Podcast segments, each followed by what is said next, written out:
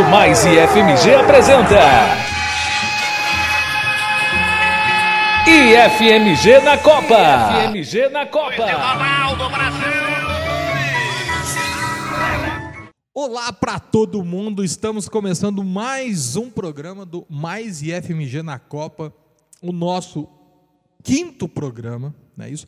Aonde nós vamos falar sobre a Grupo do Brasil.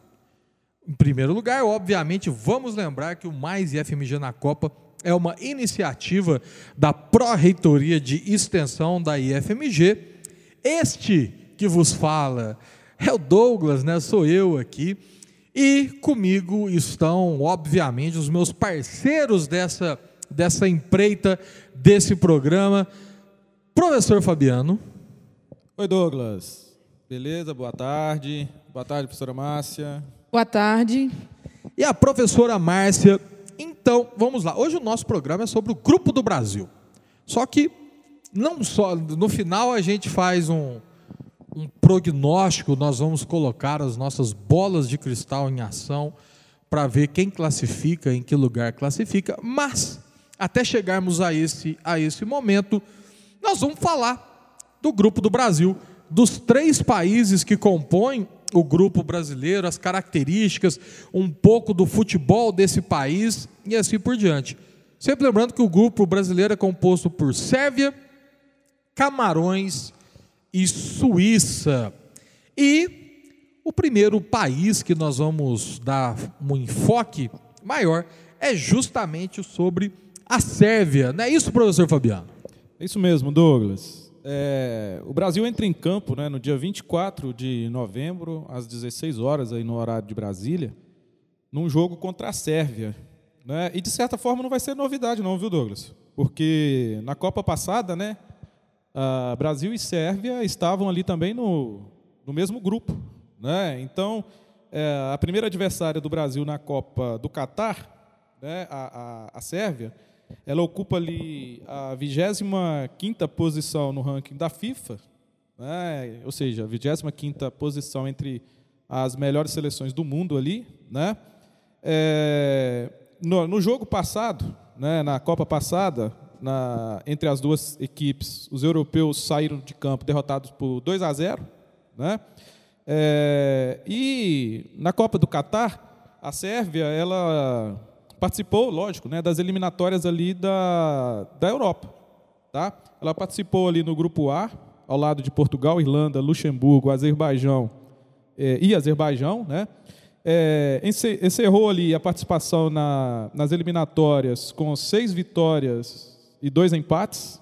Tá? Na última rodada das eliminatórias, a equipe enfrentou o, o, o time né, de Portugal, né, e a grande, o grande o grande país ali, né, futebolístico do, do grupo, né, precisando de uma vitória que para alguns na época era quase que impossível, né, precisando de uma vitória é, contra o Portugal, né, e essa vitória veio por 2 a 1, um, né, com direito a gol aos 44 minutos do segundo tempo. Né, então a Sérvia está na Copa do Mundo do Catar e no sorteio caiu no grupo da, da seleção brasileira. Ô Douglas, é, e Márcia, a, quando a gente fala em Sérvia, né, para que estão nos ouvindo, é muito importante a gente voltar um pouquinho na história da Sérvia, né? E a Sérvia, pela, de acordo com a, a UEFA e a própria FIFA, a Sérvia é a principal herdeira da, da antiga Iugoslávia, né? Então não tem como. Tanto é que a Sérvia na, no, no, na história da FIFA, né? Ela é, ela toma para si, né? A, a história da Iugoslávia, né? E então para a gente falar sobre a Sérvia, a gente vai ter que voltar um pouquinho ali naquele contexto ali pós Primeira Guerra Mundial e observe que Primeira Guerra e não Segunda Guerra Mundial, Sim. né? A, a Iugoslávia ela foi criada ali logo após a Primeira Guerra com o nome do Reino dos Sérvios, Croatas e Eslovenos, tá? Só que em 1929 foi adotado o nome de Reino da Iugoslávia, com a capital inclusive na Sérvia, né? com a capital em Belgrado, na Sérvia. Só que acaba a Segunda Guerra ali, né? E aí começa a, a Guerra Fria, tal, né? Aquela disputa entre Estados Unidos e União Soviética que a gente falou num programa atrás desses aí, né? Ah, após a Segunda Guerra, com a chegada dos comunistas ao poder, passou a se chamar República Socialista Federal da Iugoslávia. Né? Era organizada ali em seis repúblicas. Né? Quando a gente pega o Brasil, era o Brasil é, dividido em estados, né? A, a Iugoslávia, né, a República Socialista Federal da Iugoslávia, era dividida em seis repúblicas. Dessas seis repúblicas, não sei se mais ou menos para a galera entender aí, é como se fossem os estados brasileiros, né? Ah, dessas seis repúblicas, uma delas era a Sérvia. Né? A Sérvia era uma é, é uma ex-república da, da, da Iugoslávia, né? E a partir de 1945, né, inclusive aí tem um famoso na história que é o general Josip Broz Tito, né, que ele assume o controle do país, né? A, a Sérvia, junto à Sérvia, tinha ali a Eslovênia, a Croácia, a Bósnia e Herzegovina, Montenegro e Macedônia. Né? Faziam parte das seis repúblicas da Iugoslávia. Que a gente vai falar um pouquinho sobre a história dessas ex-repúblicas da Iugoslávia mais à frente. Aí. Mas em 1945, né, o, o Josip Broz Tito ele assume o poder na, na Iugoslávia, né, e ele tem, tem um problemaço na mão, porque a diversidade étnica na Iugoslávia, Márcio, era enorme. Né? Assim, a Iugoslávia está localizada numa região da Europa chamada região dos Balcãs, onde ali tem uma enorme diversidade étnica. Né? Fala-se em mais de duas dezenas de minorias étnicas. Né? E o Josip Broz Tito ele governou o país de 1945 até 1980. Né? E todo mundo aí conhecia já como a Iugoslávia, né? de 1945 a, até 1980. O Tito ele consegue manter a Iugoslávia unida. Né? Tanto é que ele cria, na década de 70, duas províncias autônomas, que é Kosovo e Voivodina, né? para tentar equilibrar ali o poder e tentar diminuir os movimentos separatistas, né? os movimentos emancipacionistas ali na Iugoslávia. Né? Uh, só para você ter ideia, só para vocês terem ideia, o Tito, quando ele, antes dele morrer, né, a morte dele é em 1980, ele coloca na Constituição da, da Iugoslávia que após a sua morte ia acontecer um rodízio no poder né, no que de ano em ano, né, após a morte dele, né, é, se alternariam no poder representantes de cada uma das repúblicas, né, ou seja, um ano era um esloveno, outro ano era um croata, né, outro ano um bósnio, outro ano um montenegrino e assim foi até chegar, né, no início da década de 90, quando acontece ali naquele movimento ali seguindo ali a questão da União Soviética, né, a desintegração da União Soviética ali em 15 novos países, né, chega também na Iugoslávia. Né, começam os movimentos separatistas ali na, na Iugoslávia né, no início da década de 90. Né. Ah, só para vocês terem ideia, a Eslovênia e Croácia, eles, elas, essas repúblicas, declaram independência em junho de 1991. Né? houve ali combates entre as repúblicas e o governo central e tal, né, uma guerra né, de independência da Eslovênia e Croácia. Tá? A, a Bósnia, cara, ela declara independência em 1992, ou seja, observe que a Iugoslávia ela só vai diminuindo. Né? Ó, Eslovênia e Croácia declaram independência em 91, a Bósnia declara em 92, eram seis, opa, já saíram três. Né? Só que a Bósnia ela só consegue independência em 94, porque tem uma guerra sangrenta, né, Douglas? Exatamente. E, e é curioso que o, o desmembramento da, da Iugoslávia ela está acompanhando o contexto do próprio desmembramento da antiga União Soviética, porque isso é tudo dentro do contexto do final da Guerra Fria. É. Né? Ah, oficialmente, é meio difícil de trabalhar, às vezes, com datas precisas nesse sentido, mas a Guerra Fria acaba em 1991. Muitas pessoas pensam no ano de 89 por conta do fim, ah, da queda do Muro de Berlim. A queda do Muro de Berlim, óbvio, tem um impacto simbólico muito forte, né, nessa questão do fim da, né, da, da reunificação alemã e tudo mais. Mas a União Soviética ela só acaba em 91. Então, por isso que é dito que a Guerra Fria acaba em 91 também, junto com a União Soviética. E aí é justamente ao perder, vamos dizer assim, o Estado-mãe, e que trazia, apesar da Yugoslávia sempre ter sido meio rebelde em relação à União Soviética, mas sempre trazia em rédeas muito curtas o leste, o leste europeu, a partir do momento que a própria União Soviética começa a se desmembrar, outros países, nesse mesmo contexto, nessa mesma época, vão se desmembrar, como a própria Tchecoslováquia e a Iugoslávia que você está falando. Justamente. Né? Então a gente está falando nesse momento de mudança de ordem mundial. Né? Está falando ali no início de uma nova ordem mundial. Né? E, curiosamente, a, a Macedônia, né, a mais, né, entre aspas, pobre das ex-repúblicas da, da Iugoslávia, ela aprova a independência também em 1991 né, e automaticamente separa-se em guerra. Tá? Ou seja, das seis repúblicas, sobraram duas em 1994, né, a partir de 1994. Só sobrou Sérvia aí e Montenegro, mas ainda com o nome de Iugoslávia. Né? Então, é, a, a, a, partir daí, o seguinte, a gente já trabalha com a Iugoslávia somente com Sérvia e, e Montenegro a partir de 94, né, com a independência da Bósnia ali. Né?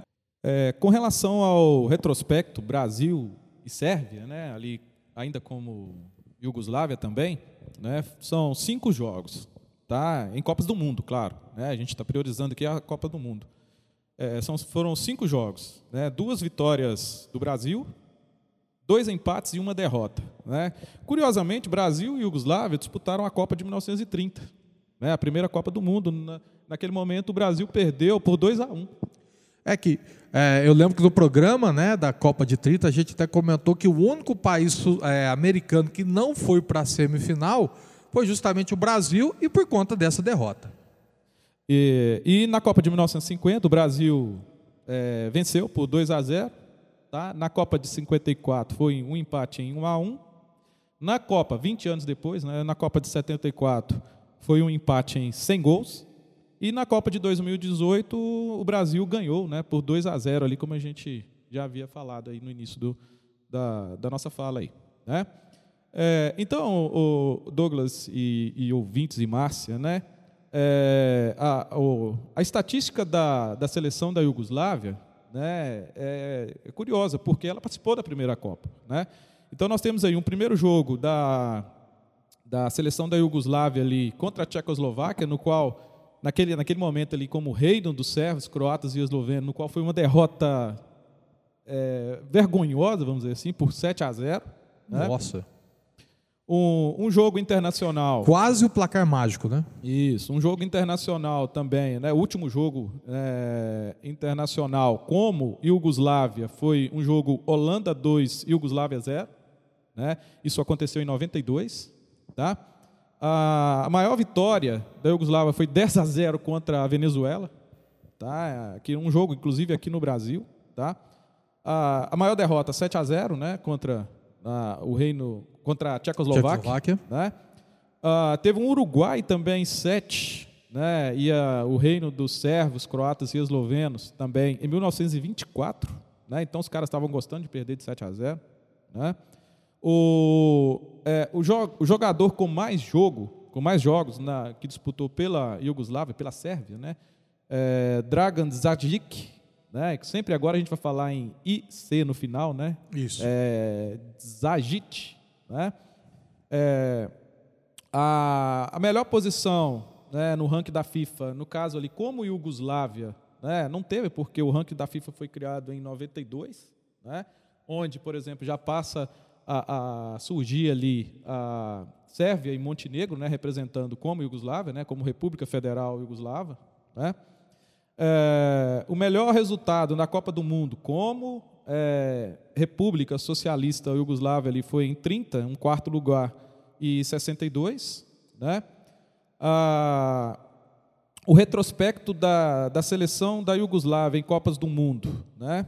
Ah, como o reino da Iugoslávia e República Socialista Federativa da Iugoslávia, em 1930 foi eliminada na semifinal, em 1934 e 38 não se classificou. Tá? 1950 foi eliminada na primeira fase, 54 eliminadas numas quartas de final, 58 eliminada também numas quartas de final, 1962 foi conseguiu ali um quarto lugar, 66 e 70 não se classificou, 74 foi eliminada ali na segunda fase, 78 não se classificou, em 82 foi eliminada ainda na primeira fase, né? 86 não se classificou e em 90 foi eliminada nas quartas de final ali. Né? Então, é, a partir de, da década de, a partir de 92, né, como República Federal Alemã, oh, perdão, República Federal da Iugoslávia, né, é, em 1994 foi suspensa a participação da Iugoslávia justamente por causa daquela questão das guerras de desintegração ali do país, né, inclusive a Guerra da Bósnia, como a gente estava falando, que foi uma das mais sangrentas ali do final do, século, do final do século XX, né? E só uma, uma questão, você estava falando do desempenho iugoslavo no futebol, mas vale lembrar que, na verdade, o principal esporte coletivo da Iugoslávia é o basquete. O, só para vocês terem uma ideia, a Iugoslávia, ela, né, uma, só para fugir um pouco do futebol, ela foi medalha de ouro é, em 1980 e ela é ex-campeã mundial de, de, de basquete, né? Inclusive com o Vlad Divac, que acompanhou a NBA década de, de 90, o pivô, famosíssimo. Ainda em outros esportes, só para um rápido complemento, o Novak Djokovic, que não é o primeiro lugar do mundo, por conta da postura negacionista dele, ele não quis tomar vacina, então ele não pôde disputar uma série de campeonatos, mas ele é considerado do Big Three né, dos três maiores jogadores de tênis de todos os tempos, que aí você pega o Roger Federer, o Rafael Nadal e o próprio Djokovic, que vamos dizer que o Big Three está se desfazendo, né? O, o, o Federer se aposentou, o Nadal está quase, mas o Djokovic ainda tem muita lenha para queimar. Isso aí. Né? É, em 98, a seleção da Iugoslávia foi eliminada nas oitavas de final. Né? Em 2002, não se classificou. Né? E é curioso que uh, em 2003, né, o, a Iugoslávia deixa de existir. Né? Aí fica. O nome do país muda para Sérvia e Montenegro. Isso. Em 2003, né, por causa de uma série de questões que acontecem ali no país e tal, né, a prisão do Milosevic, até aquela coisa toda. Né, e o nome do país muda para Sérvia e Montenegro em 2003. Só que em 2006, na primeira Copa, né, ela foi eliminada ali na primeira fase. Como Sérvia, né, porque em 2003 o nome do país deixa de ser Iugoslávia e passa a ser Sérvia e Montenegro. Em 2006, Sérvia e Montenegro decidem se separar, né, em 2006. Então a Sérvia que a gente conhece hoje, se a gente for olhar mesmo Sérvia, apenas com esse nome, ela é a partir de 2006. Né? É, a Sérvia, em 2010, ela foi eliminada na primeira fase. Em 2014, não se classificou para a Copa naquele ano. É, e em 2018, que ela estava no grupo do Brasil, foi eliminada ali na primeira fase. Né? O, o, Douglas, uma coisa interessante é que a, a Iugoslávia, né, ela, o campeonato iugoslavo, né, que é, o, o, são os clubes ali da primeira divisão da, da antiga Iugoslávia, da antiga Iugoslávia hoje Sérvia, né? Sim. Vamos passar, vamos falar agora Sérvia, né? A partir de 2006 com a Sérvia, né? Tem um time, por exemplo, como Estrela Vermelha. Né? Estrela Vermelha e Partizan Belgrado, né? que são poucos conhecidos, pouco conhecidos aqui no Brasil, porque a gente ouve muito falar dos, das potências né? imperialistas europeias. Né? Estrela Mas o Estrela Vermelha, Vermelha, já foi dos maiores times europeus, já, já teve timaços aí. de 90, cara, esse time foi um timaço mesmo, né? É, Estrela Vermelha e Partizan Belgrado é considerado um dos maiores clássicos do mundo né? um dos maiores clássicos do mundo. Tá? É, quando a gente pega ali, por exemplo, entre 92 e 2006, né? É, ali quando o nome era Iugoslávia, mas só tinha Sérvia e Montenegro, né? É, tinha, foi ali um domínio dos times da Sérvia. Né? Por exemplo, Partizan Belgrado ali levantou ali oito, oito canecos, né? teve oito times, oito, foi campeão oito vezes, né? de 92 a 2006. O Estrela Vermelha foi campeão cinco vezes, né? o Oblite foi campeão uma vez, e o Voivodina, ou Voivodina, né? cinco vezes terceiro lugares ali. Né? São os times mais famosos ali. Né? É, em 2006, né, teve a formação da, Super, da Sérvia Superliga, né, que possui 16 clubes e é disputada em pontos corridos, semelhante ao nosso brasileirão aqui. Né? O, o, principal torneio lá do futebol da Sérvia é a Superliga da Sérvia, né, que é organizada pela Associação de Futebol da Sérvia. Né, e, curiosamente, né, o, a, essa Superliga né, ela tem um patrocinador que atualmente tem até o, o nome desse patrocinador no nome do campeonato sérvio, que é uma fábrica de pneus ali chinesa, sabe? É. O, o, principal clássico da Sérvia, sem dúvida alguma, é o Estrela Vermelha versus o, o Partizan Belgrado. Né? Os dois ali são os grandes rivais ali do país. Né?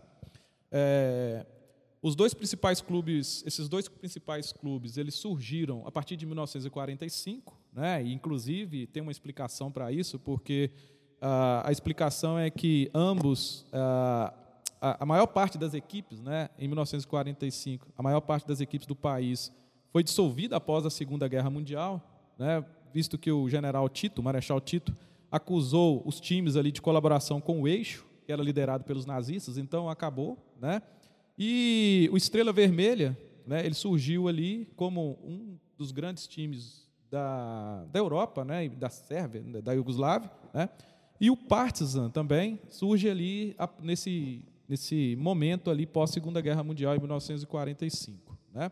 A maior glória do futebol sérvio, é, para a gente terminar aqui, né, de um time sérvio em toda a história foi alcançada pelo Estrela Vermelha, o Estrela Vermelha, cara, ele foi campeão em 1991, campeão europeu em 1991, com um time que, na história, torna-se inesquecível naquele momento ali. Só para você ter ideia, o Estrela Vermelha ele foi campeão em cima do Olympique de Marselha, nos pênaltis, né, num jogo ali no qual terminou ali em 0 a 0 e foi para os pênaltis, e o Estrela Vermelha ganhou de 5 a 3 ali naquele ano. Né? Então, ah, no final, né, o Estrela Vermelha no final de 91, né, disputou o Mundial de Clubes no Japão, né, é, enfrentariam ali, eles enfrentaram ali o Colo-Colo, né, no Mundial de 1991, né. Só que os campeões da Libertadores ali no caso, Colo-Colo, né, é, eles conheciam muito bem ali os alvirrubros do Estrela Vermelha, né. O técnico era Miko Josic, né, que foi vencedor do Mundial Sub-20 com a Iugoslávia. Né? Mas, é, mesmo assim, né, o, a história fala que o, esse conhecimento aí, né, esse destaque aí da, do Estrela Vermelha e o conhecimento dos chilenos não foi suficiente. Né? Tinha um jogador, né, é, Savicevic, né, que mesmo esse cara expulso no primeiro tempo, né, teve um outro, Jugovic, que resolveu a questão para o lado ali do Estrela Vermelha. Né? É, o Estrela Vermelha né, é, é, se coroou né, como os melhores do mundo em 91. Né, e só uma curiosidade para a gente terminar. Né, a gente está falando é, na seleção da Sérvia, né, que, que, qual, que, que o Brasil tem que se quais jogadores o Brasil tem que se preocupar né, nessa Copa agora? Né? Os principais jogadores da seleção da Sérvia são que a gente né, fez um, uma, uma, um filtro aqui, né? É, tem aí, por exemplo, o Dusan, Vla, Vlahovic, que é um atacante de apenas 22 anos, tá? E esse cara se destaca na liga italiana, né? Ele começou no Partizan da Sérvia e com apenas 18 anos foi vendido para a Fiorentina. Né? Em janeiro de 2022 começou a atuar pela Juventus, onde está em destaque aí, tá? Além do do Dusan Vlahovic, né? Tem o Milikovic Savic, né? É, esse nasceu na Espanha, mas se naturalizou sérvio, tem 27 anos, e foi destaque na Bélgica, jogando ali pelo Genk, e chamou a atenção da Lásia, onde joga como meia desde 2015. Né? Alexander Mitrovic né, é um jogador que atua como centroavante no Fulham, time recém-subido para a primeira divisão da Inglaterra. Tá? Foi ele quem marcou o gol histórico em cima de Portugal na classificação da Sérvia para a Copa do Catar. É, e do Zantadit, né, é, tipo assim, toda seleção tem ali um camisa 10, né, da seleção da Sérvia é esse cara, ele é o camisa 10 do Zantadit, né, é, é o capitão da seleção, tá, esse cara, ele joga, ele, ele é capitão da seleção e, e, a seleção, e é capitão também do Ajax, da Holanda, né, onde ele joga ali desde 2018, tá, é, em 2019, ele, o, do Zantadit, 2019 levou os times às semifinais da Liga dos Campeões, né, mas acabou perdendo ali para o Tottenham. E tem 36 anos. Né? Uma pena, é, é, esses são os principais jogadores da seleção atual. Mas falando em Sérvia, Douglas, nós brasileiros e Márcia, né, a gente não pode deixar de falar, ou a gente não vai falar muito sobre ele, mas do Dejan Petkovic, né? né? Um, Sim. Aqui no Brasil, o Dejan Petkovic é o maior sérvio de todos os tempos, né? É, jogou no Flamengo, então ele acaba. Na verdade, ele jogou em vários times. Vários né? Ele acabou. Acaba sendo lembrado mais pelo, pelo Flamengo, né? É, o famoso gol de falta no 3 a 2 se não me engano, é 3 a 2 contra o Vasco. E também na campanha de 2009 do, do Flamengo, do título de 2009. Ele e o Adriano foram os dois principais jogadores. E é isso daí. Então nós vamos fechando o nosso primeiro bloco. Daqui a pouquinho a gente volta para falar de Camarões. Help, not just anybody help. You know I need someone When I was younger, so much younger than today, I never, needed anybody's help in any way. Now, but now these days are gone, I'm not so self-assured. Now I find I've changed my mind and opened up the doors. Help me if you can, I'm feeling to be around.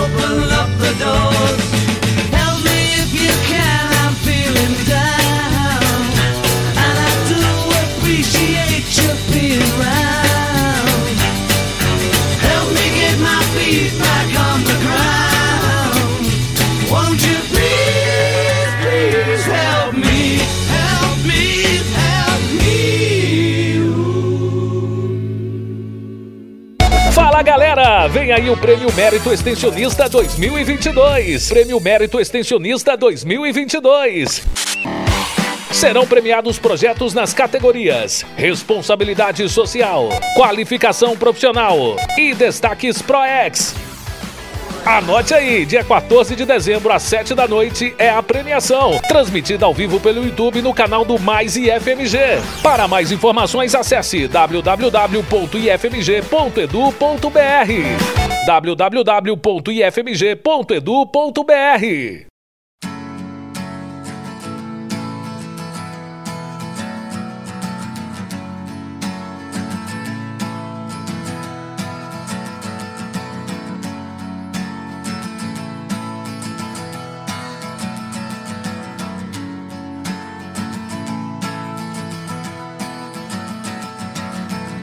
Today is gonna be the day that they're gonna throw it back to you.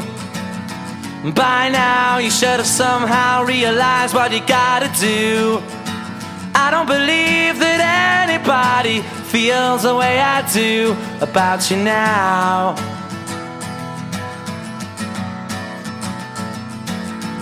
Backbeat, the word is on the street that the fire in your heart is out. Sure you've heard it all before, but you never really had a doubt. I don't believe that anybody feels the way I do about you now.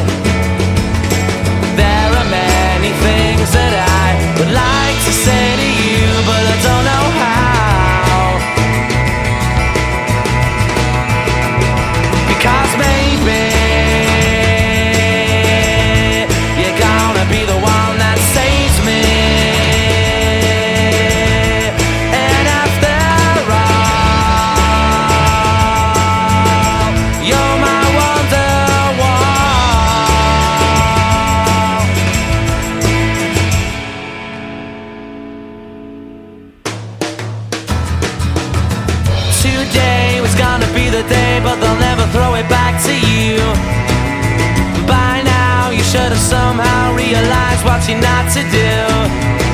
I don't believe that anybody feels the way I do about you now. And all the roads that lead you there were winding. And all the lights that light the way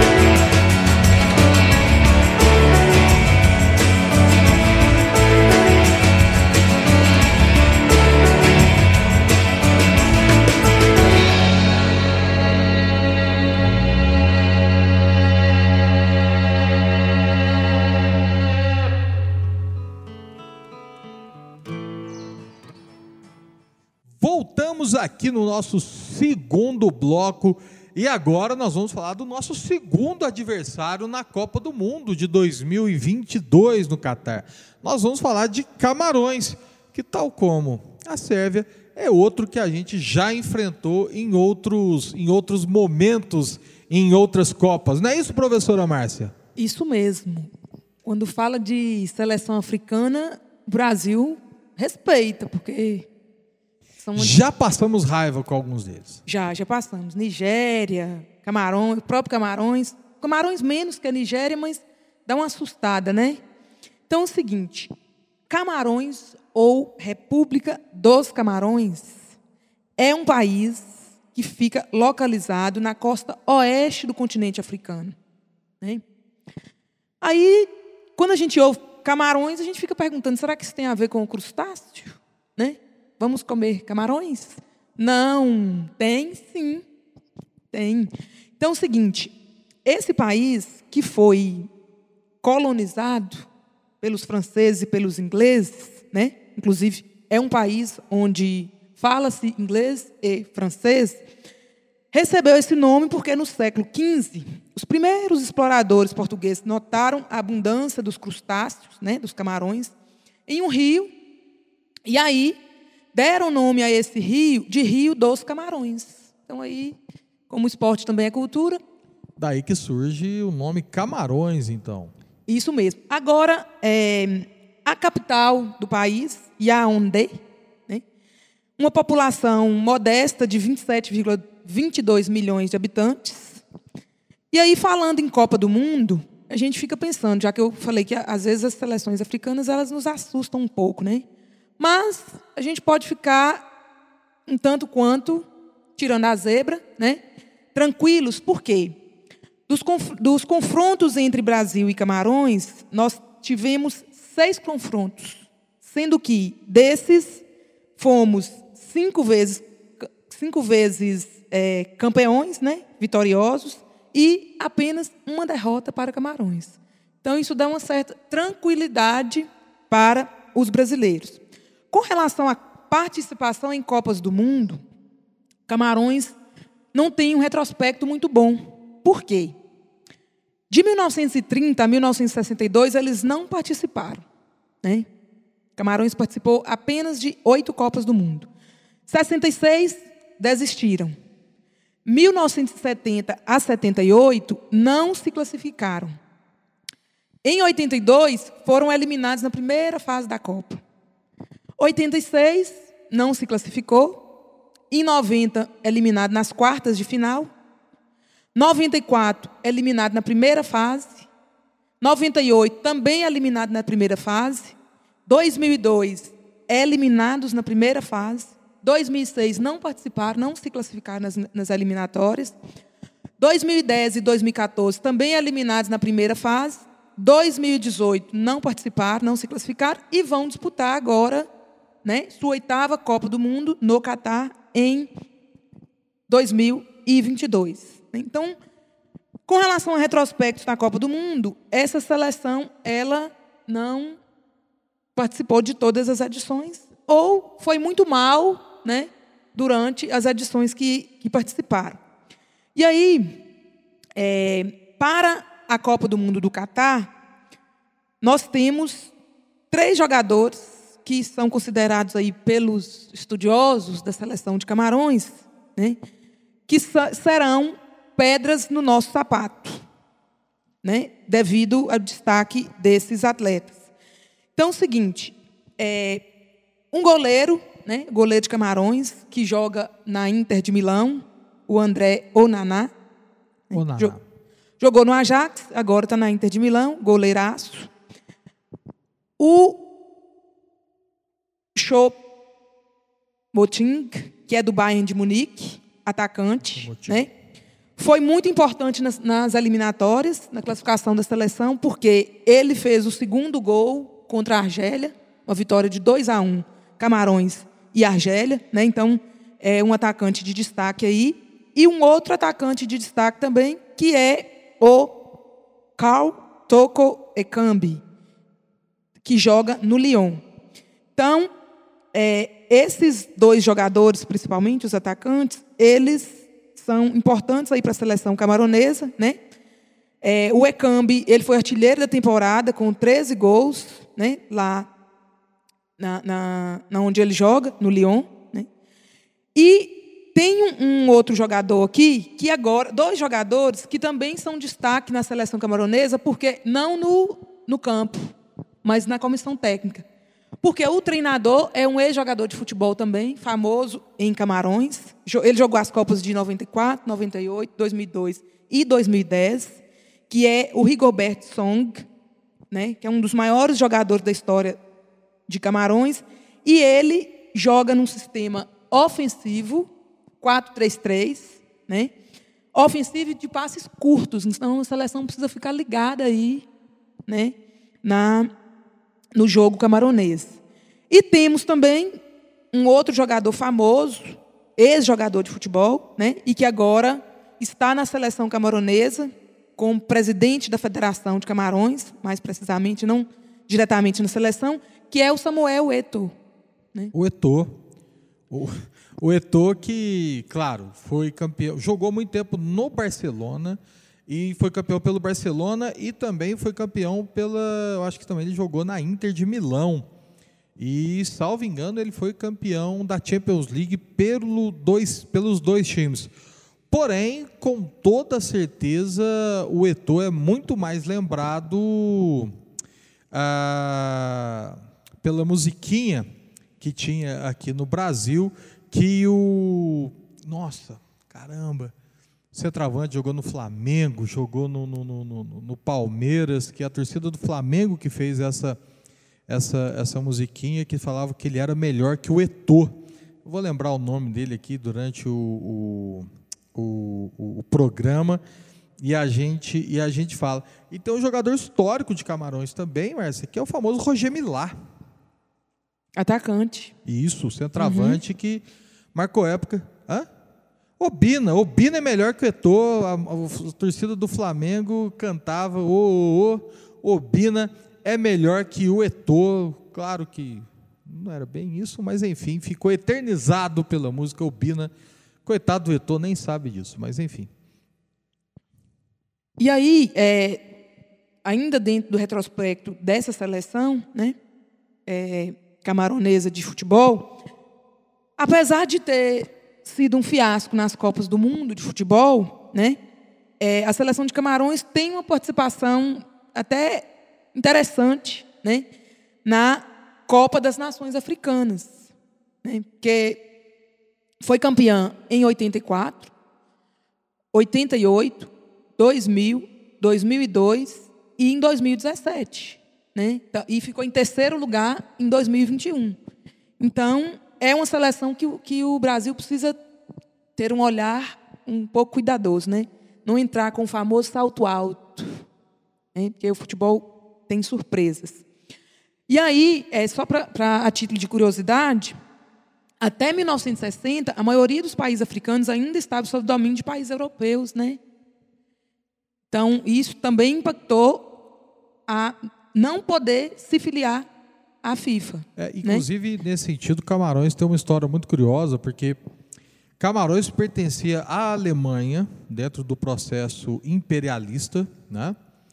E pós Primeira Guerra Mundial, com a Alemanha perdendo a guerra, as terras e possessões alemãs são divididas. Motivo pelo qual você falou que lá se fala inglês e, e francês, porque justamente Camarões vai ser dividido entre Inglaterra e França, que estão entre os lados vencedores da, da Copa. Né? Então, por isso que eles vão entrar tardiamente também na, na FIFA. Isso mesmo. E aí é o seguinte, é, nós temos aqui, a FIFA ela faz uma classificação das seleções né, mundialmente. Nosso Brasilzão está em primeiro lugar, né? Isso. Pentacampeão está em primeiro lugar. Camarões está no 43º lugar na escalação aqui da FIFA, né? Na classificação da FIFA para as seleções. Então, assim, o Brasil, eu estou otimista com os dados que a gente vem coletando, né? Sobre os países que vão enfrentar o Brasil nessa primeira fase aí, inclusive Camarões. E aí tem um outro aspecto que eu gostaria de colocar, que é a média de idade da seleção camaronesa, né? Que me chamou a atenção. A média de idade deles é 25,92 anos. Né? Seleção é uma muito jovem. Jovem. A altura de 1,83, pouco maior do que a média da nossa seleção. E um peso médio de 77 quilos. né? Então, aí está um, um- um retrato, um perfil da seleção camaronesa que vai enfrentar o Brasil aí, dia 2 do 12. Né? E o seguinte, e a média de idade, altura e peso da nossa seleção? Será que está maior ou menor do que essa? Aí a gente vai ter que aguardar a convocação, né? Exatamente, que vai ocorrer em breve. Exatamente, dia, dia 7, né? Na verdade, quando esse programa sair, a convocação já vai ter acontecido. Inclusive, eu lembro de um jogo das oitavas de final da Copa de 90, que foi justamente Camarões e, e Colômbia. E um dos lances decisivos foi quando o, o goleiro colombiano, o Iguita, né? O, folclórico goleiro Iguita, ele sai do gol, driblando todo mundo, ou tentando driblar todo mundo. E o Roger Milá rouba a bola dele, faz um dos gols mais fáceis da carreira dele, sem goleiro, sem nada, e que sela a classificação de Camarões. Camarões vai até as quartas de, de final e vai ser a, se não me engano, a melhor participação dos. Aliás, não só a melhor participação de Camarões, mas nós nunca tivemos uma seleção africana na semifinal das Copas do Mundo, né?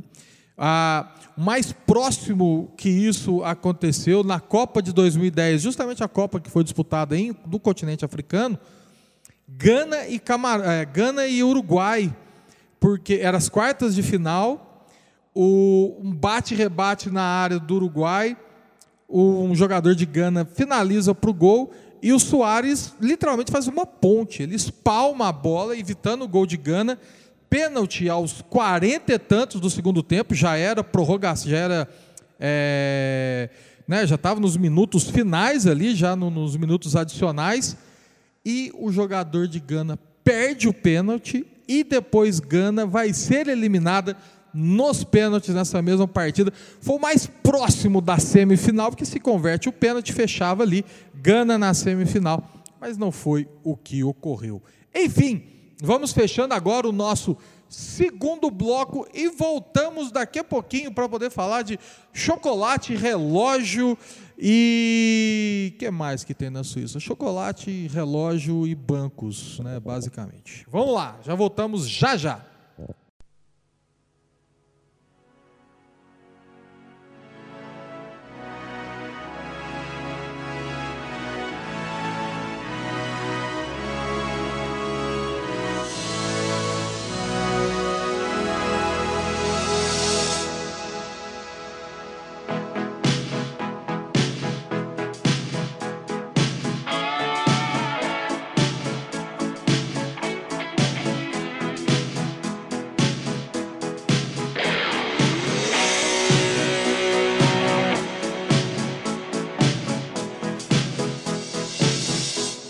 I want to break free.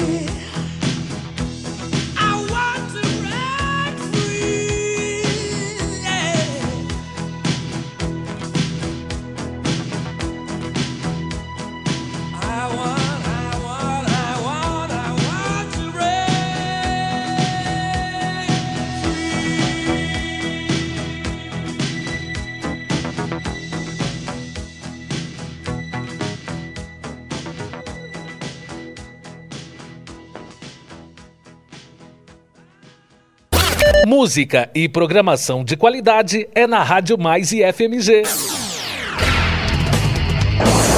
Aqui você fica por dentro das notícias dos 18 campi do IFMG, além de conhecer os projetos e personalidades que se destacam em nosso instituto. Conheça nossa programação semanal em www.radio.ifmg.edu.br www.radio.ifmg.edu.br ou acesse agora e ouça nas plataformas Deezer e Spotify. Na Rádio Mais IFMG, um IF mais.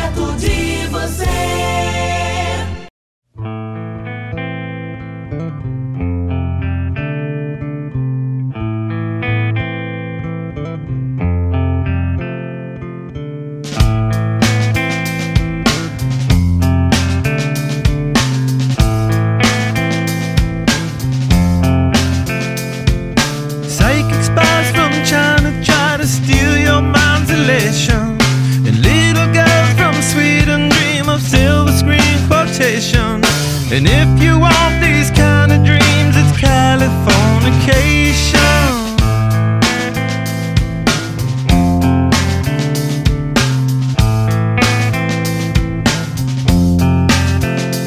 It's the edge of the world in all of Western civilization. The sun may rise in the east, at least it's settled in a final location. It's understood that Hollywood sells California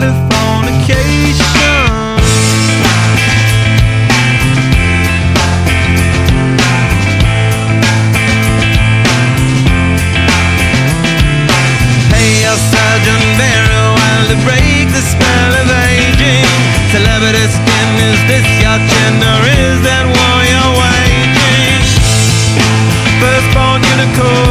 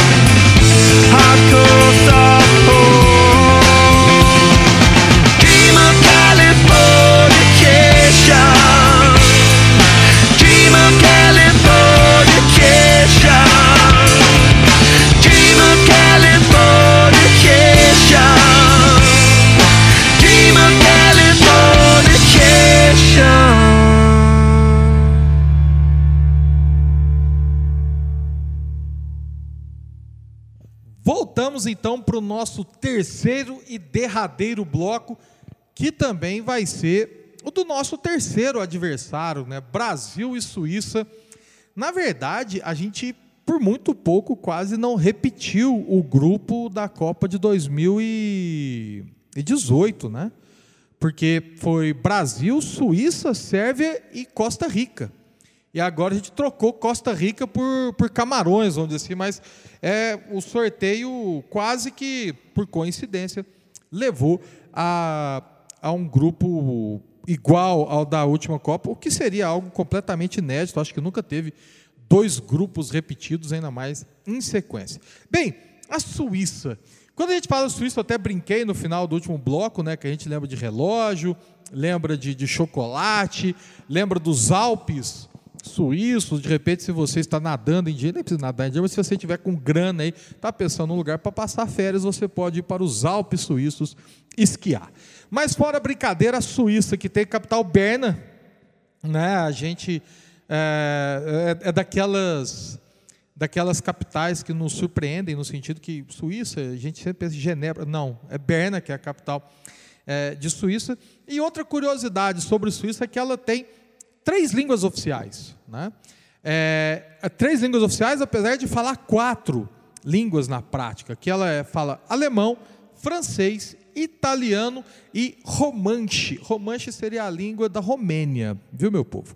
Então você tem essas quatro línguas, sendo três oficiais: alemão, francês e italiano. O que já dá uma ideia de como é a Suíça. Né? A Suíça é um país extremamente curioso nesse sentido, como nós vamos ver. A Suíça tem a população de 8 milhões e meio de, de pessoas e tem, segundo os índices do ano de 2019, o segundo maior IDH do, do mundo, né? Na verdade, a, a Suíça, junto com os países, os países nórdicos, normalmente, mais o Canadá, né? Costuma ter os maiores IDHs do, do mundo.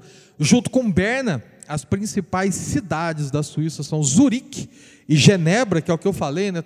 Você perguntar para alguém qual a capital da Suíça, metade vai falar Zurique, a outra metade vai falar Genebra, e as duas metades vão errar, né? já que a capital é, é Berna.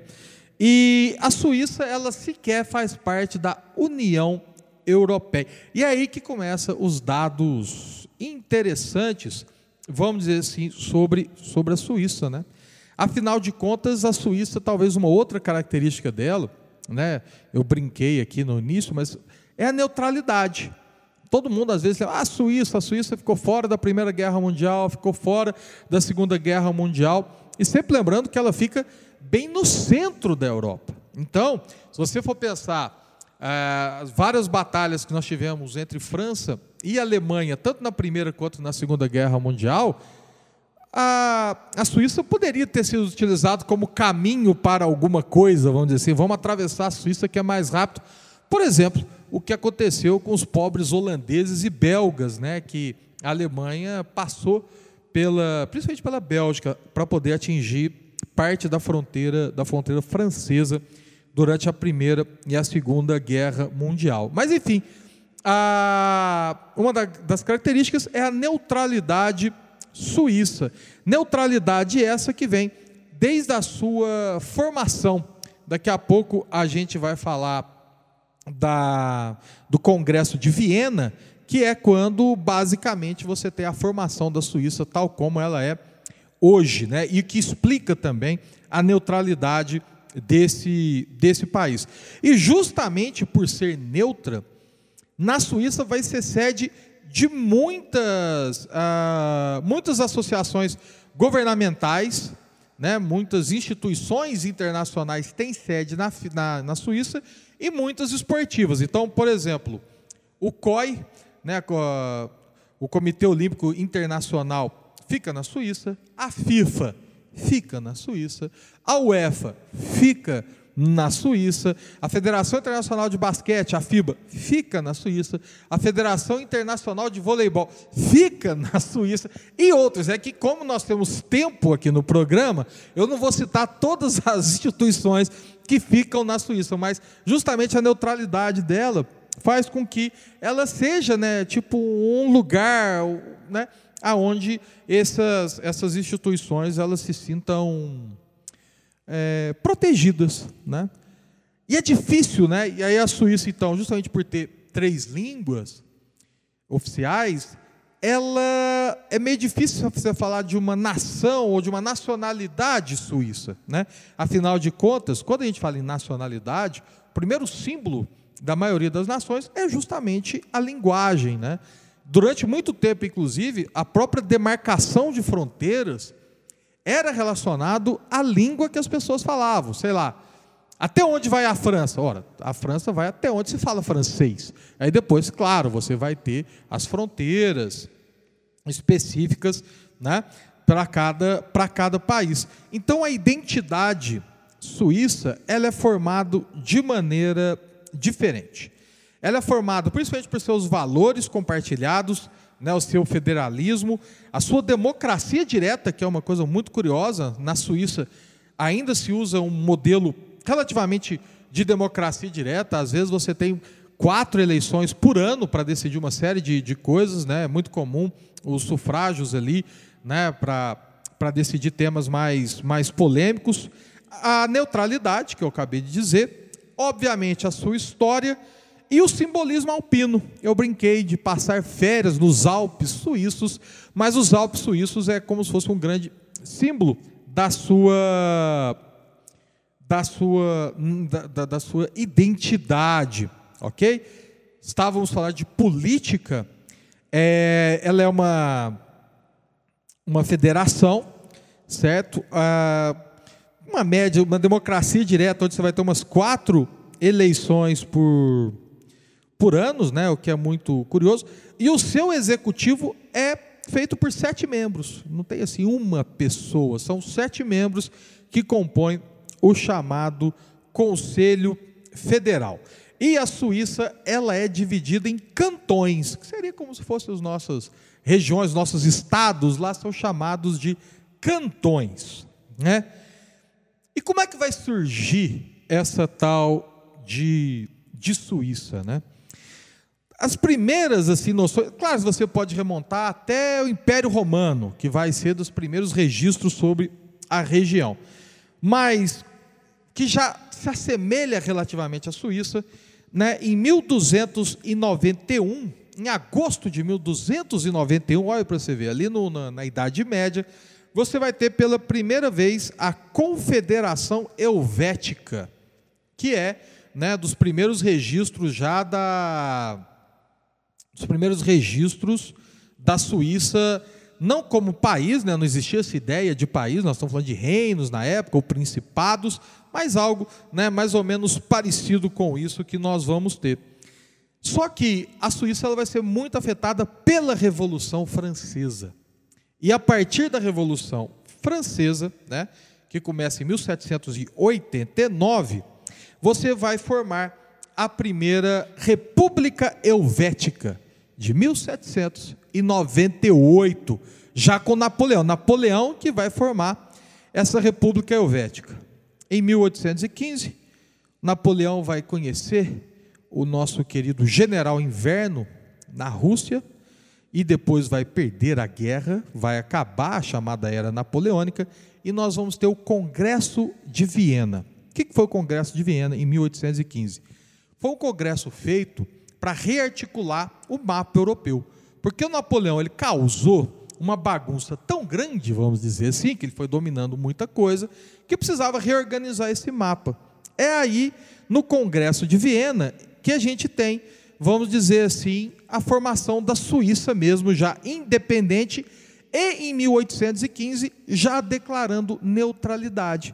Então, a, a neutralidade suíça ela meio que surge praticamente junto com o país Suíça, apesar de a ideia de Suíça, e é basicamente o, o país, o tamanho do país é basicamente o mesmo desde 1800 e e 15, certo?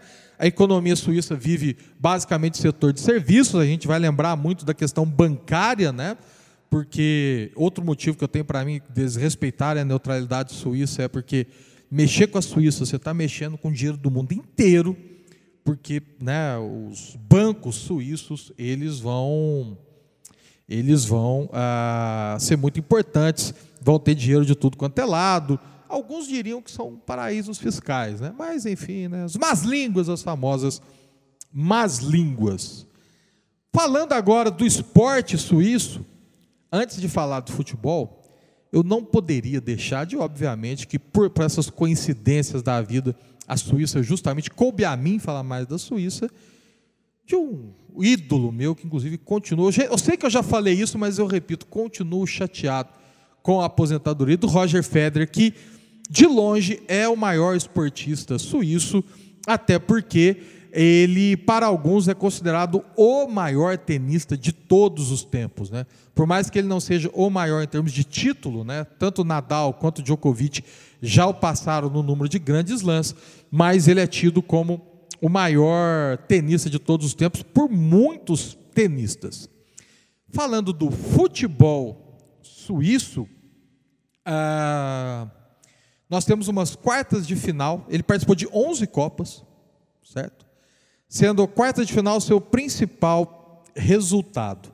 E talvez o, o mais curioso é a Copa de 2006, aonde a Suíça vai ser eliminada sem tomar um único, sem tomar um único gol, né? Ela vai ter uma campanha em 2006 bastante é, curiosa. Ele vai ganhar de 2 a 0 do Togo e 2 a 0 da Coreia do Sul. Até aí nada demais. Porém, empatou em 0 a 0 com a França, né? que até então era tido como uma das principais seleções da competição. Nas oitavas de final, empatou em 0 a 0 com a Ucrânia, foi eliminada nos pênaltis, ou seja, ela foi eliminada sem tomar um único gol. Mas, meu caro Fabiano, além da Copa de 2006, nós temos um evento na Copa de 2018, justamente Suíça e Sérvia, que se destaca, mas não necessariamente pelo futebol. Justamente, Douglas. É, a gente estava falando de Sérvia aí no um dos blocos anteriores. Né? Suíça e Sérvia eles se enfrentaram na Copa de 2018. Né? E esse jogo, na, nesse jogo, a Sérvia começou ganhando o jogo por 1 a 0 e a Suíça foi e virou o jogo para 2 a 1 Só que os dois jogadores que marcaram gols né, nessa partida pela Suíça são jogadores que defendiam a Suíça, só que têm ou nasceram ou são descendentes de pessoas que nasceram no Kosovo. E o Kosovo é uma região da Sérvia que quer se tornar independente da Sérvia. Né? Inclusive, a, a, o Kosovo é, a, é, um país de reconhecimento limitado. Né? E quando é, os jogadores foram Shaqiri e, e Chaka, né? Eles saíram comemorando, eu estava assistindo esse jogo, eu lembro disso. É, eles saíram comemorando, fizeram um gol, né? empatou o jogo, um a um, e saíram comemorando, fazendo símbolo, tipo como a gente faz aqui no Brasil, faz um símbolo com as Da mãos, pomba da paz, né, Pomba e tal. Inclusive o narrador no dia. Né, Pensou ele que se tratava disso. pensou que se tratava disso. Ó, fez o gol e saiu comemorando, fazendo o símbolo da paz. E, e por que, que o narrador pensou? Porque a região dos Balcãs é uma região extremamente conflituosa. Né? A gente, se- haja vista que a gente falou anteriormente o processo de separação da, da Iugoslávia. E mal sabia ele que se tratava de fato de uma relação de conflito. Justamente. Só que a relação de conflito ali, né, quando os jogadores faziam- fizeram esse gesto, estava se referindo a uma águia, né, águia de duas cabeças. Quem tiver curiosidade, é só olhar na bandeira da Albânia, que está ao sul da Sérvia, né? É, e essa bandeira é o símbolo da essa águia de duas cabeças é o símbolo ali da população albanesa, né, que é uma população de maioria muçulmana. né? E, e só para complementar, às vezes o pessoal, "Ah, mas Kosovo, Albânia, a maior parte da população do Kosovo é albanesa. É albanesa, albanesa muçulmana. Né? Isso. E a maioria da população da Sérvia é cristã ortodoxa. Né? Então, quando o, o Shakira e o Chaka saem fazendo isso, foi algo inesperado, porque num jogo da, da- de Copa do Mundo, jogo da FIFA, Você, teoricamente, os jogadores não podem misturar é, esporte com política, com religião e tal, né?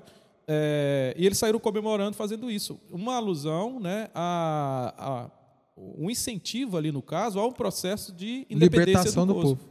né? E, e que justamente ainda incomodou mais, porque, de certa forma, feria esse espírito de neutralidade suíço. Justamente. Porque é como se estivesse tomando um partido.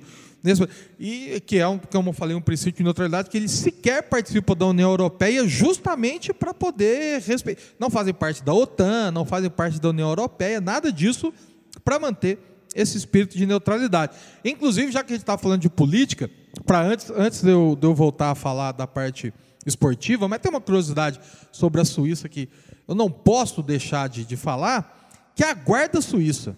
Quem faz a guarda do Papa, apesar do Papa, né, obviamente, ter o Vaticano, e o Vaticano ser no meio de Roma, ou seja, no meio da Itália, quem faz a guarda do Papa é a guarda suíça. Porque na Suíça, antigamente, eram muito. E quando eu falo antigamente, estou falando período medieval. Era muito comum os exércitos, antigamente, você contratar mercenários. E na Suíça, justamente por ser neutra, ela tinha muitos desses mercenários que eram contratados. E aí eles acabaram se destacando nessa questão de mercenário e então eles meio que oficializaram a partir desse processo de antigamente de mercenários, os papas às vezes contratavam para poder fazer essa sua segurança também mercenários. E aí então a guarda suíça meio que se solidificou como a guarda do papa, né? E se você digitar no Google guarda suíça, você vai ver uns caras com os uniformes coloridos, espalhafatosos. Quem desenhou aqueles uniformes foi Leonardo da Vinci. Leonardo da Vinci é que fez os uniformes da guarda da guarda suíça.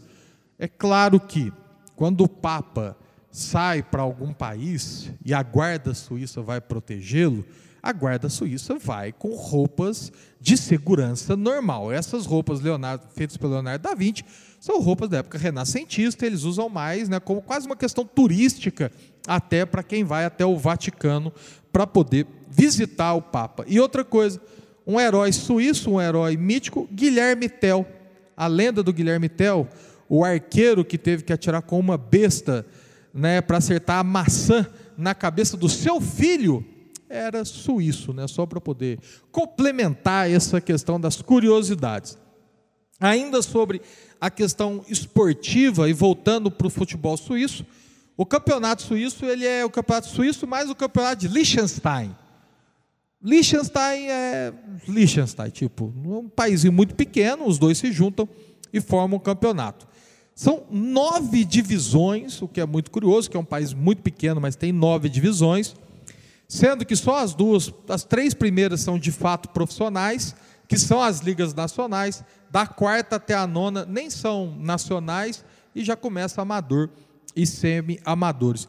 Um, o campeonato é disputado em sistema de pontos corridos e uma coisa curiosa, que tem só 10 times, o campeonato suíço. Então, na verdade, lá tem quatro turnos. Né? Não são apenas ida e volta como o nosso, como 20 times, e a maioria das competições são os 20 times. Os principais campeões são os, o Grasshopper, que foi 27 vezes campeão é, suíço e 19 vezes da Copa da Suíça, e que é curioso que é Grasshopper é gafanhoto, né? é um time de origem inglesa. O Basel, que foi 20 vezes campeão e 13 da Copa. O Servette, que é você ver, de origem francesa. O Basel, salvo engano, é de origem alemã. Foi 17 vezes campeão ah, ah, suíço e 7 vezes da Copa da Suíça. E aí depois vem o Young Boys, o Zurique, né? E outro. O Zurique ele tem uma, uma curiosidade grande, que ele foi 11 vezes campeão da Copa da, da Suíça e nenhuma vez vice. Então ele chegou 11 vezes em final e ganhou as 11 vezes da Copa, ou seja, esse sim é o famoso time de chegada. Mas o futebol suíço não se destaca tanto, para tanto que na verdade o principal elemento do futebol suíço, da história que a gente pode contar, é a Copa de 54, que foi disputada na Suíça, não é que a Suíça teve um grande desempenho, é que ela foi disputada na, na Suíça e que tem, inclusive virou, virou filme, vocês podem procurar, o famoso milagre de Berna. né? O milagre de Berna é porque é o seguinte: a Hungria ela estava no auge. A Hungria tinha um timaço, ela estava atropelando todos os seus, todos os seus eh, adversários, né, voando baixo mesmo. E, e na final vai ser Hungria e Alemanha, Alemanha Ocidental. E vai ser Alemanha 3, Hungria, Hungria 2. Inclusive a Hungria do Puskas. Né? A gente fala muito do prêmio Puskas, por exemplo, de gol mais, mais bonito tal. É a Hungria do, do, do Puskas. É, era um timaço, enfim. E, e aí você tem essa, essa vitória improvável da, da Alemanha, 3 a 2 que é conhecido como o milagre de Berna. Aliás, a Alemanha ela é mestre em vitórias improváveis sobre times incríveis, né? Porque ela ganha de 3 a 2 da Hungria em 54 e 20 anos depois, que aí já não tem mais nada a ver com a Suíça, a Alemanha derrotaria o famoso carrossel holandês na, na Copa de 1974, que também era tido como, tipo assim, né, campeão de saída, ninguém apostava ou imaginava que a Alemanha venceria. Bem, então, pode falar. Ô, ô, Douglas, eu estava pesquisando aqui e um jogo que vale a pena a gente ficar de olho né, na Copa aí na primeira fase é o jogo Sérvia e Suíça. Né, porque aquela questão que a gente estava falando há pouco tempo atrás, dos jogadores e tal, né, agora pode ter uma, um, novo, um novo contexto aí, né?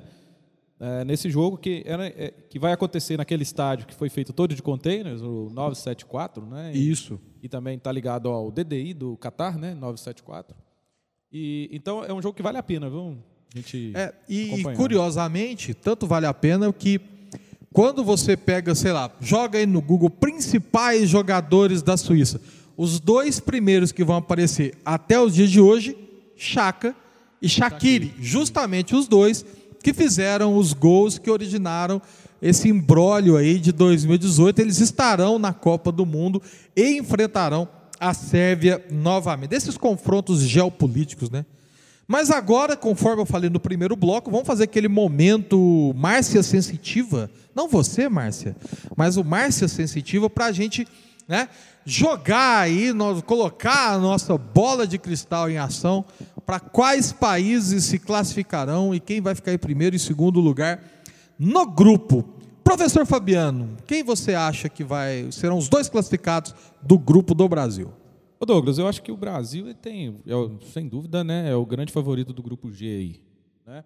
A grande questão, ao meu ver, fica aí entre Sérvia e Suíça. Né? Camarões, assim, os caras se destacam, né, Márcia? Historicamente aí os times africanos no, no físico, na força e tal, né?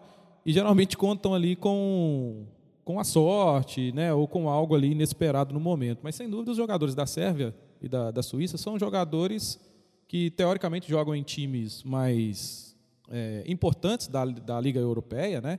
Então, acho que fica entre Sérvia e Suíça. Entre Sérvia e Suíça, né? Eu torço para a Sérvia, né? E quero, assim, prefiro a Sérvia aí nesse, nesse, nesse jogo aí. Não quer dizer que a Sérvia é favorita contra a Suíça, né? Mas eu prefiro Sérvia, né? E torço para a Sérvia que a Sérvia ganhe aí, que se classifique, né? Até mesmo por causa da história da Sérvia, sabe? Assim, eu acho muito legal essa questão desses movimentos separatistas na Europa aí, né? Principalmente a partir do início da década de 1990 aí. Então, Brasil e, E Sérvia, para Brasil e você. Sérvia. Brasil em primeiro, Sérvia em segundo. E você, Márcia? Para quem, quem você acha que serão os dois classificados? Eu sou brasileira, vou manter minha seleção lá em primeiro lugar, né? Para mim, Brasil e Suíça e Suíça classificam nesse grupo G. Eu também acredito em Brasil e Suíça, até porque a Suíça ela vem se dando bem assim, né, em últimos campeonatos. O campeonato europeu ela foi bem por ter uma defesa muito forte. Ela toma poucos poucos gols, eu acho que ela vai acabar passando então também Brasil e Suíça. Bem, daqui uns dias a gente a gente descobre como que vai ser essa questão. Então vamos fechando aqui o nosso quinto programa. E é isso, né? Próximo programa sensacional, programa sobre futebol e tecnologia, né? Com a professora Paula teremos um uma convidada, né, especial para poder falar do próximo programa, para nos ajudar aqui no próximo programa também. E até lá, aquele abraço para todo mundo.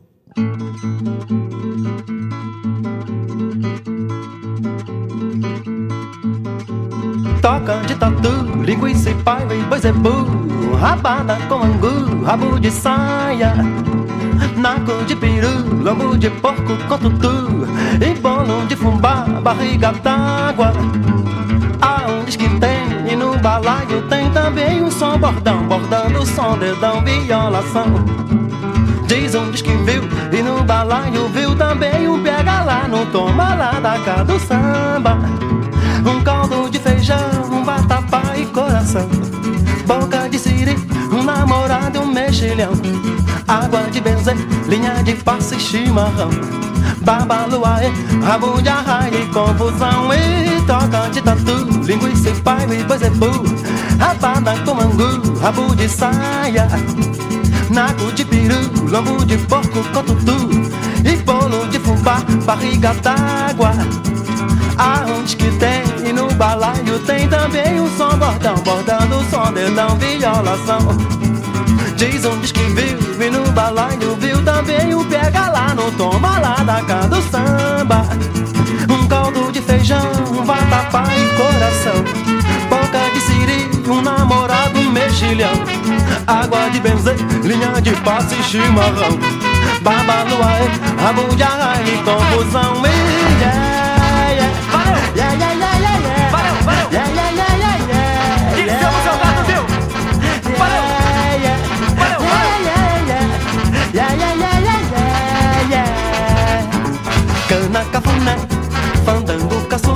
caçulê, sereno e pé no chão. Bala candomblé, e meu café cadê não tem vai pão com pão. Já era tirolesa, o garrincha, galeria.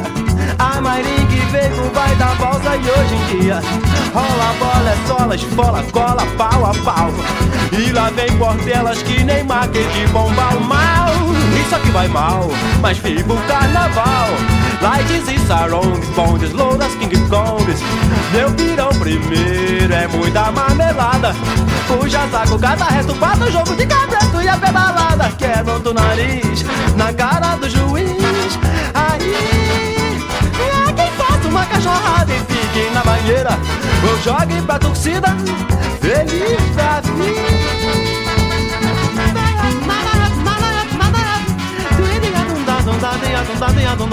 Daqui num paduleiro de som lá nunca no padulê De som num padulô Daqui num som lá é pra valer Não digo toca de tatu e pai e boi zebu Rabada com angu, rabo de saia. Nago de piru, lombo de porco com tutu E bolo de fubá, barriga d'água E aonde que tem, e no balaio tem também um som bordão Bordando o som, dedão, violação. E diz um que viu, e no balaio viu também o pega lá no toma lá da cá do samba